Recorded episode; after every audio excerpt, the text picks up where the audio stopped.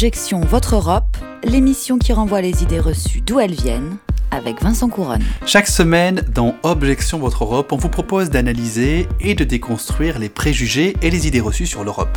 Avec, comme chaque semaine, la participation de Tania Rachaud. Bonjour Tania. Bonjour à tous, bonjour Vincent. Cette émission est réalisée par Lucien Auriol et coordonnée par Camille Bloomberg. Cette émission est aussi préparée avec l'aide de Léon Gauthier et de Sarah Caddy. Euh, vous pouvez retrouver cet épisode et tous les autres sur le site euh, internet des surligneurs, celui d'Amicus et les plateformes de podcast.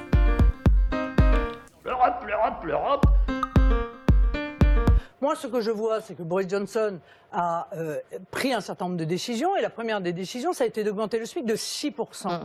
Euh, C'est-à-dire quatre fois le montant de leur Avec inflation. des divi- oui, pour- mais avec une relance budgétaire qui va coûter Mais- aux finances publiques, Oui, hein, vous le savez bien. mais- D'accord, mais euh, c'est qu'il pense qu'il peut le faire et que derrière, il y aura très probablement des retombées positives pour la Grande-Bretagne.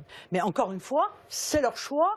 Je suis convaincu de, de manière générale, la liberté leur ira mieux que la prison de l'Union européenne, qui n'est même pas une prison. Mais It's the unions and the employers who negotiate collective agreements every year or two years or three years, whatever the length is. And that has worked very well. Very few days uh, lost in industrial action, for example, good uh, wage development, etc. So I think this is the best way for us. We don't want this directive. L'Europe, l'Europe, l'Europe.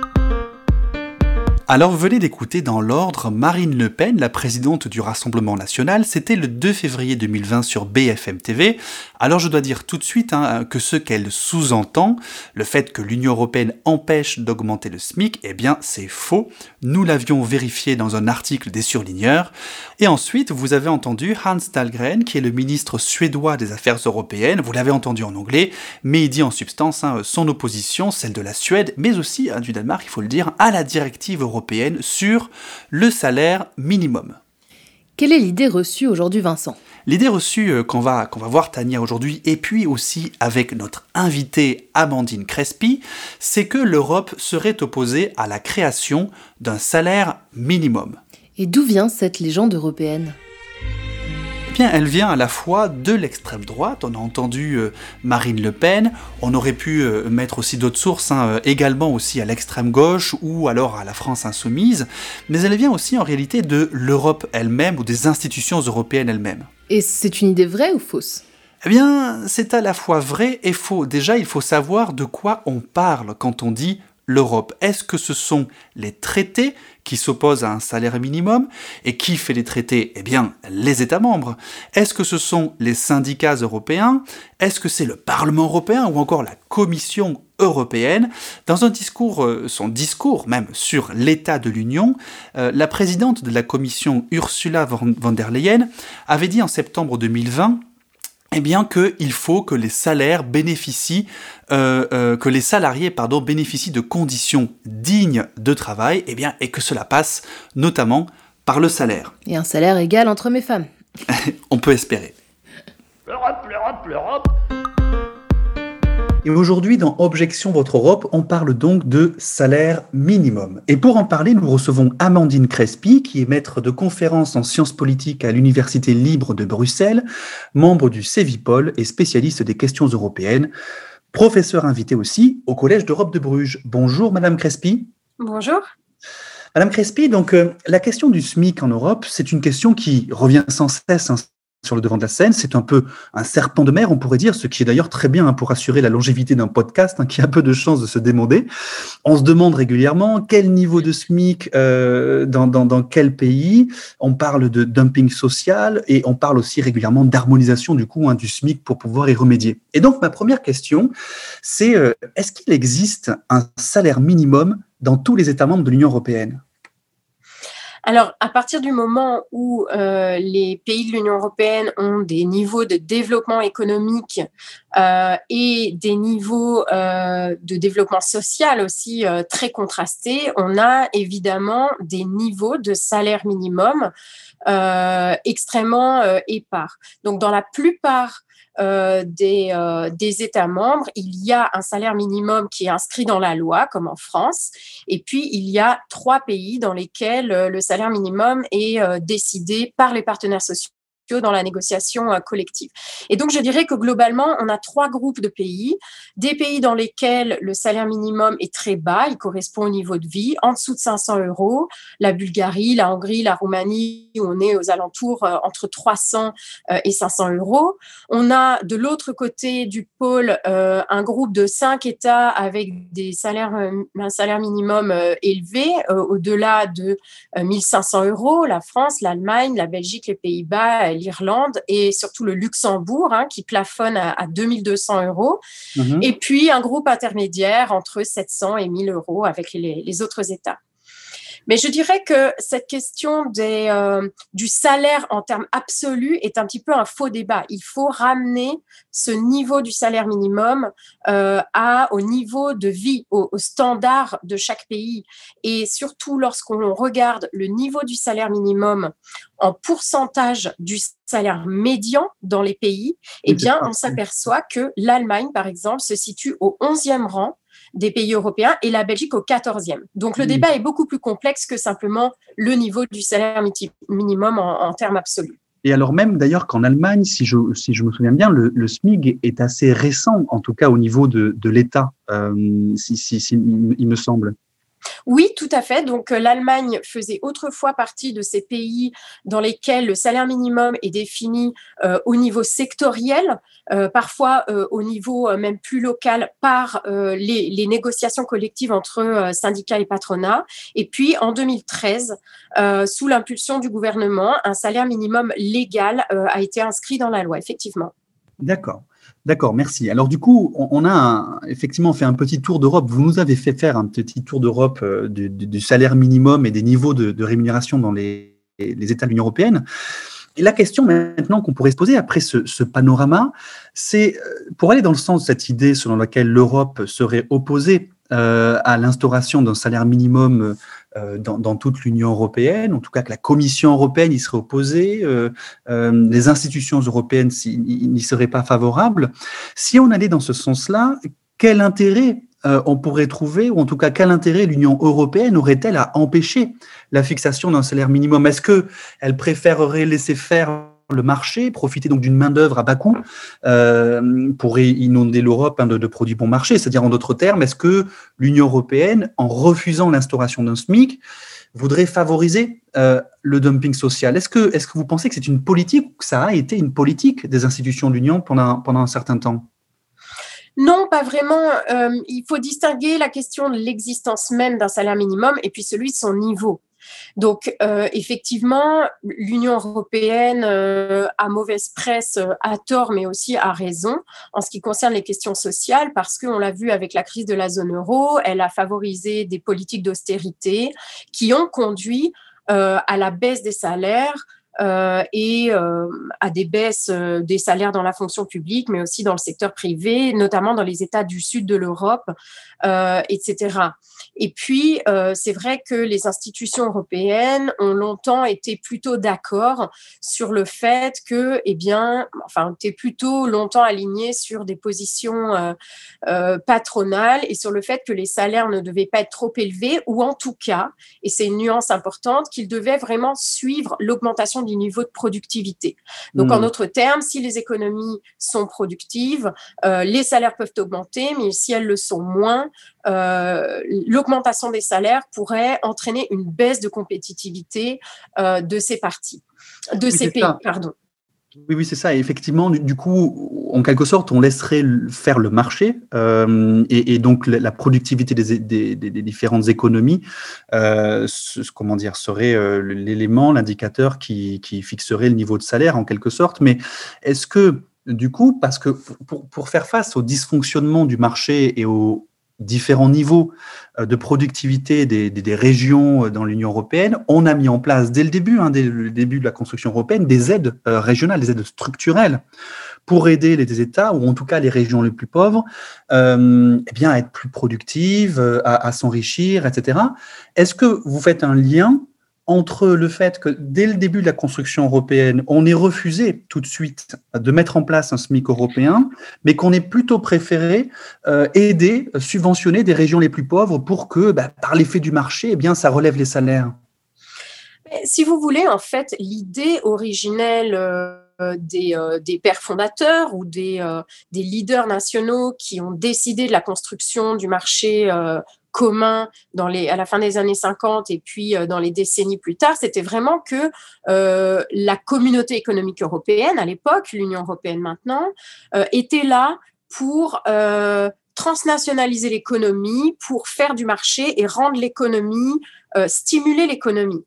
Et qu'en revanche, le social, c'était vraiment euh, le, euh, la prérogative des États nationaux et que euh, l'Europe n'avait absolument pas à se mêler des questions sociales et à ce titre, par exemple, des questions comme celle du salaire minimum. Donc, avec la politique régionale et les fonds structurels, l'idée, c'était que si on aide les territoires les moins compétitifs à le devenir, à avoir une industrie plus performante ou des services plus performants, à, avoir plus de croissance, plus de productivité, et eh bien automatiquement, la croissance allait aider à faire augmenter le niveau de vie et à faire augmenter les standards sociaux.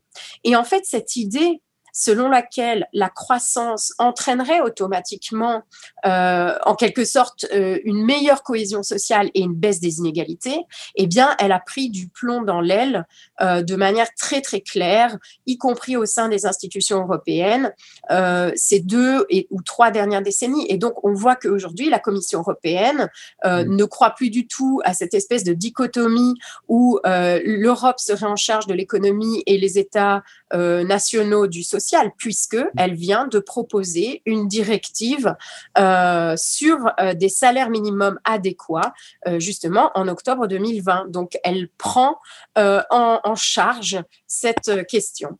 Et ça, on va en parler. Vous êtes dans Objection Votre Europe. On parle de SMIC. Pour toucher le SMIC, il faut travailler, sauf que je ne veux pas travailler. Ma chambre a la forme d'une cage. Le soleil passe son bras par la fenêtre. Les chasseurs à ma porte comme les petits soldats qui veulent me prendre. Je ne veux pas travailler, je ne veux pas déjeuner, je veux seulement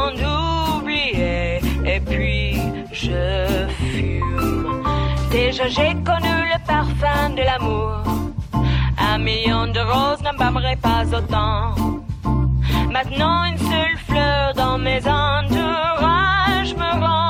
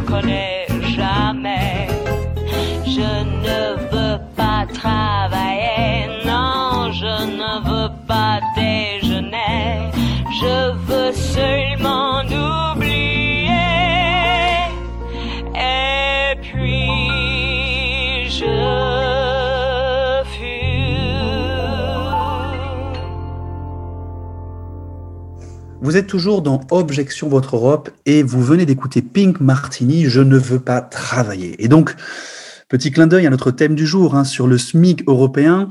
Est-ce que l'Europe est opposée à l'instauration d'un salaire minimum harmonisé à l'échelle européenne ou non? On en parle aujourd'hui avec notre invitée Amandine Crespi, qui est maître de conférence en sciences politiques à l'Université libre de Bruxelles, spécialiste des questions européennes et professeur invité au Collège d'Europe de Bruges. Alors Amandine Crespi, la Commission européenne, vous en parliez hein, juste avant la pause musicale, a présenté un projet de directive sur le salaire minimum. Qu'est-ce qui, qui a fait hein, que la Commission ait changé d'avis ces derniers mois ou ces dernières années sur ce sujet?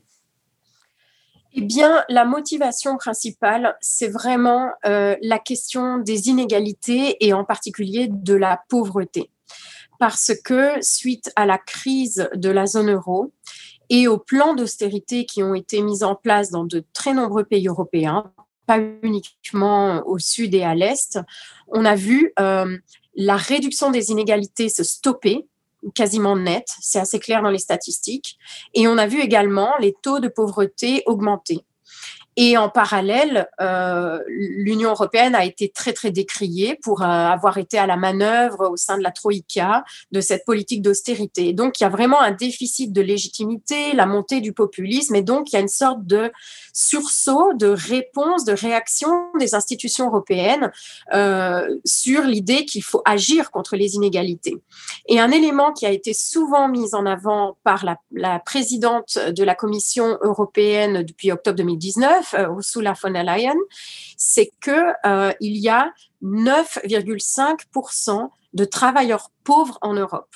Et donc, ce critère des travailleurs pauvres, il est intéressant parce que pendant longtemps, la Commission européenne a dit, les gens pauvres sont, les, sont en gros les chômeurs, sont les gens qui n'ont pas accès à l'emploi et donc il faut stimuler l'économie, euh, encourager euh, les politiques d'activation des chômeurs et lorsque les gens sortiront du chômage, ils sortiront de la pauvreté. Et en fait, les chiffres ont montré que la réalité était autre et que dans de très nombreux pays, euh, et y compris au premier rang desquels l'Allemagne, qui est le pays le plus prospère ou l'un des pays les plus prospères de l'Union, le taux de travailleurs pauvres est très important. Donc, je le rappelle. 9,5% euh, mm. des travailleurs européens sont pauvres, euh, c'est-à-dire qu'ils n'arrivent pas euh, à, joindre les deux bouts. donc, la Commission européenne, avec cette proposition sur le salaire minimum, tente de s'attaquer à cette question. Mais alors du coup, d'un point de vue institutionnel ou peut-être plus politique, qu'est-ce qui, qu'est-ce qui a changé aussi? Je comprends que la question des inégalités euh, puisse euh, tout d'un coup bon, apparaître de manière beaucoup plus criante, surtout après deux crises majeures, la crise des dettes, de la dette de la zone euro et puis ensuite la crise sanitaire plus récemment. Est-ce que la position des syndicats peut-être euh, a, pu changer? Est-ce que le Parlement européen euh, fait pression sur la présidente de la Commission européenne, Ursula von der Leyen? Euh, est-ce que les États, certains qui pourraient être réticents, finalement, ont cédé? Est-ce qu'il est y a eu un changement véritablement de position de la part de ces acteurs? Je ne crois pas que ce soit un changement de position des autres acteurs institutionnels parce que au Parlement européen, on a vu au contraire des majorités de droite de plus en plus. Mmh. les syndicats, on a entendu des voix discordantes s'exprimer sur ce sujet, on y reviendra peut-être. Euh, je crois que c'est surtout un contexte. Euh, et une volonté vraiment de la Commission européenne de redorer son blason social et de répondre aux attentes sociales qui en fait sont très très fortes, aux attentes sociales envers l'Europe euh, qui sont très fortes au sein des sociétés européennes. Mmh. les syndicats, on peut en parler maintenant, hein, mais les syndicats, il me semble qu'à un moment donné, ils étaient plus ou moins opposés à l'instauration d'un salaire minimum, notamment les syndicats euh, des pays euh, scandinaves, hein, dans lesquels euh, ce sont eux qui fixent eux-mêmes et qui négocient les, salaires minimaux, et du coup, ils voulaient pas que l'Union européenne mette un petit peu leur nez dans leurs affaires. J'imagine que les syndicats patronaux également n'étaient pas trop favorables à cette proposition au départ. Est-ce qu'ils y sont aujourd'hui favorables? Alors, le patronat a été et reste complètement hostile à cette action européenne en matière de salaire minimum. Quant aux syndicats de travailleurs, euh, pendant longtemps, les pays euh, qui n'avaient pas de salaire minimum statutaire, donc c'est-à-dire inscrit dans la loi, euh, donc l'Autriche, Chypre, le Danemark, la Finlande, l'Italie, la Suède et comme vous l'avez rappelé tout à l'heure, l'Allemagne, il y a encore mmh. quelques années, étaient opposés car ils craignaient qu'en fait une action européenne les oblige à changer leur système et viennent euh, perturber la négociation collective et viennent forcer l'introduction d'un salaire minimum euh, par la loi. Donc ce n'est pas du tout le cas. Et euh, les, syndicats scandinaves, en particulier au Danemark et en Suède, sont toujours vivement opposés à cette initiative. Ils l'ont critiquée dès avant qu'elle soit proposée formellement par la Commission européenne. Ils y sont toujours opposés. Donc en ce sens, la Confédération européenne des syndicats est, est assez isolée, mais d'autres syndicats, euh, comme les, syndicats italiens, euh, eux soutiennent plutôt euh, cette initiative. D'autres pays également qui ont des, des salaires minimums statutaires la, soutiennent. Et puis, le pivot, ça reste quand même l'Allemagne du fait de son poids politique dans l'Union européenne, évidemment, donc au Conseil qui décidera sur la directive, mais aussi en raison du poids historique politique du Deutsche Gewerkschaft donc de la, la, confédération euh, allemande, euh, au sein de la confédération européenne des syndicats. Et mmh. euh, ce rôle de pivot des Allemands a fonctionné puisqu'ils ont basculé depuis que l'expérience allemande avec l'introduction d'un salaire minimum a été plus positive. Les syndicats allemands soutiennent également cette initiative européenne à présent. Oui, c'est ça, un petit peu la preuve par l'exemple en quelque sorte. On peut se dire que le socle européen des droits sociaux, hein, aussi qui a été adopté en 2017, avant même que Ursula von der Leyen devienne présidente de la Commission européenne, a peut-être été aussi le révélateur d'une prise de conscience par les États hein, de, des questions sociales, même s'il n'est nulle question dedans, hein, de, question dedans de, salaire minimum européen. Mais en tout cas, on voit peut-être euh, des, premières évolutions, euh, des premiers revirements, je ne sais pas si on peut dire ça comme ça, de la part de certains États plus soucieux euh, de protéger les droits sociaux que, que, que, auparavant, en tout cas à un niveau européen. Il y a quand même un problème de cette, avec cette directive, hein, euh, et qu'on est dans un podcast de, de qui, qui, est animé par des juristes, et, et, donc du coup je ne peux pas m'empêcher de revenir à la question du droit, c'est que cette proposition de directive qui donc euh, est censé euh, non pas fixer un salaire minimum, mais mettre en place des critères qui permettraient aux États de déterminer leur propre salaire minimum. Elle n'est peut-être pas tout à fait conforme au traité. Euh, on a un article 153 paragraphe 5, je ne vais pas rentrer dans la technique hein, du traité sur le fonctionnement de l'Union européenne, qui euh, qui n'est pas censé forcément permettre à la Commission et à l'Union, euh, c'est-à-dire au Parlement européen et au Conseil, de légiférer en la matière. Est-ce que qu'est-ce que vous en pensez de ça? Est-ce que cette directive, vous pensez qu'elle est conforme ou pas conforme au droit de l'Union européenne, au traité? Alors moi, en tant que politologue, je pense que euh, les dispositions du traité peuvent être interprétées de manière politique et on voit que ça a toujours été comme ça dans l'Union mmh. européenne, c'est-à-dire qu'on a euh, tordu parfois un petit peu euh, ou réinterprété les dispositions en fonction des objectifs politiques qu'on se donnait. Et mmh. donc, vous avez raison de rappeler que le principal article du traité qui définit les compétences de l'Union en matière sociale, dit explicitement que l'Union européenne n'a pas de compétences en matière de rémunération. Hmm. Et donc, c'est vraiment cette, euh, cette disposition qui donne des arguments à tous ceux qui, notamment dans les pays scandinaves, mais aussi en Europe centrale et orientale, où on est hostile à une action plus grande de l'Union en matière sociale, euh, tous ceux qui disent finalement il y a ici ce qu'on appelle un problème de subsidiarité. Euh, L'Union européenne essaie de s'arroger des compétences qu'elle n'a pas et donc elle ne devrait pas venir mettre son nez dans la question des rémunérations et c'est écrit noir sur blanc dans le traité. Maintenant, c'est quand assez clair, ça sera difficile de l'interpréter dans un sens euh, plutôt favorable favorable à la Commission. Mais pardon, poursuivez.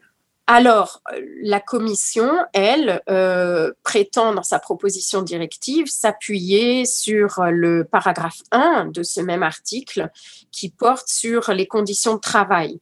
Et vous avez mentionné tout à l'heure le socle européen des droits sociaux, qui est euh, l'emblème de cette volonté de réaffirmer un engagement européen pour des politiques plus sociales et euh, une plus grande action européenne en matière sociale, eh bien, dans ce socle, l'un des principes, euh, c'est l'idée d'une rémunération décente, que chaque travailleur a droit à être rémunéré de mmh. manière décente pour son travail. Et donc, C'est un peu ce que dit, pardon, mais c'est un petit peu ce que dit la directive au final. hein, c'est de fixer les indicateurs qui permettent de fixer le salaire minimum, notamment en fonction du niveau de vie, euh, etc. Euh, donc, Voilà, tout à fait. Donc, le chemin que prend la Commission pour essayer de contourner euh, les résistances et euh, d'enrayer la controverse, c'est un chemin euh, qui ne consiste pas à dire à quel niveau les États membres doivent fixer leur salaire minimum, et donc encore moins, bien évidemment, à un niveau unique euh, à travers euh, toute l'Union européenne. Mais ce que dit la Commission dans son texte, c'est que les États, que les gouvernements nationaux doivent avoir, doivent adopter, mettre en place une méthodologie explicite qui permette de déterminer le niveau du salaire minimum et que dans cette méthodologie, ils doivent prendre en compte un certain nombre de critères euh, comme le niveau de productivité, euh, le niveau du pouvoir d'achat, Mmh. euh, le niveau général des salaires, etc. Donc, ce n'est pas une réglementation directe, je dirais, c'est une réglementation indirecte qui vise à empêcher euh, l'arbitraire et peut-être l'arbitraire qui découle de rapports de force très souvent inégaux entre patronat et syndicats euh, dans les arènes nationales. Bien, chers auditeurs, nous sommes en 2021 et vous nous direz, si vous nous écoutez encore en 2050, si oui ou non cette directive a été maintenue euh, et s'il y a un salaire minimum euh, européen. Merci Amandine Crespi, vous êtes maître de conférence en sciences politiques à l'Université libre de Bruxelles, membre du CEVIPOL et spécialiste des questions européennes. Vous êtes aussi professeur invité au Collège d'Europe de Bruges. Merci beaucoup et à bientôt dans Black Europe. Merci à vous. Personne ne peut raisonnablement et sérieusement dire que la France est le pays des droits de l'homme. Début novembre, c'est le froid, la perspective de Noël, mais Vincent, c'est surtout le moment où les femmes commencent à travailler gratuitement. Je m'explique. Des associations féministes ont calculé la date et l'heure de ce moment à partir de statistiques européennes sur l'écart de salaire entre les femmes et les hommes en France. L'écart est en France d'environ 15%. Chiffre contesté par des personnes qui estiment que les choses ne peuvent pas être comparées si brutalement. Argument de vente de cet argument, bah sinon les patrons n'embaucheraient que des femmes. Bah, c'est vrai que des problématiques structurelles freinent le plein essor des femmes, dont notamment la durée des congés après l'accouchement ou la difficulté pour les femmes d'accéder à des postes de direction. Pourtant, l'égalité salariale entre les sexes est un sujet qui date. Et c'est d'ailleurs le premier sujet droit de l'homme au sein de l'Union européenne. Affirmé dès 1957, l'égalité salariale entre hommes et femmes a été pensée pour accompagner le développement du marché unique. Et 70 ans après, bien ce n'est toujours pas acté, en tout cas en France. En revanche, l'Islande est devenue le premier pays au monde où les inégalités de salaire entre hommes et femmes sont illégales. Depuis 2018, les entreprises de plus de 25 salariés doivent avoir une certification officielle qui est valide 3 ans, prouvant qu'à travail égal, elles versent le même salaire aux deux sexes. Et si elles ne l'ont pas, eh bien elles doivent payer une amende de 400 euros par jour. Et c'est aussi intéressant de relever que ce sont les entreprises qui doivent se justifier, et non plus la salariée qui doit saisir un juge et avoir une démarche active. Et pour en revenir à l'Union européenne, la Commission européenne a présenté en mars 2021 une proposition sur la transparence des rémunérations afin de faire en sorte que les femmes et les hommes reçoivent une rémunération égale pour un même travail. La direction envisagée n'est pas la même qu'en Islande, hein, puisqu'il n'y a pas de sanctions, mais la proposition prévoit par exemple que les employeurs ne seront pas autorisés à demander aux demandeurs d'emploi leurs antécédents en matière de rémunération et devront fournir des données anonymisées sur la rémunération à la demande du salarié. Transparence donc de la part des entreprises, euh, même avec des données anonymes, mais pas des salariés. Il s'agit en tout cas de l'une des nombreuses hein, priorités de la présidente de la Commission européenne Ursula von der Leyen qui s'est exprimée sur le sujet. Elle dit à travail égal, rémunération égale, et pour parvenir à l'égalité de rémunération, il faut de la transparence. Les femmes doivent savoir si leur employeur les traite de manière équitable. Et lorsque ce n'est pas le cas, elles doivent avoir la possibilité de se défendre et d'obtenir ce qu'elles méritent. Et alors Vincent, vous gagnez plus que moi pour ce podcast ou pas? Non? Euh, ah bon? Vous n'êtes pas payé, Tania Merci de nous avoir écoutés. Euh, sur Objection Votre Europe, qui est terminé pour aujourd'hui, rendez-vous au prochain épisode sur les ondes de radio, le site d'Amicus Radio et des surligneurs et bien sûr toutes les plateformes de podcast. Toutes les références et les extraits sonores sont à retrouver sur la page de l'émission, sur le site d'Amicus Radio et pour l'actu, comme chaque semaine, suivez-nous sur les réseaux sociaux. À bientôt!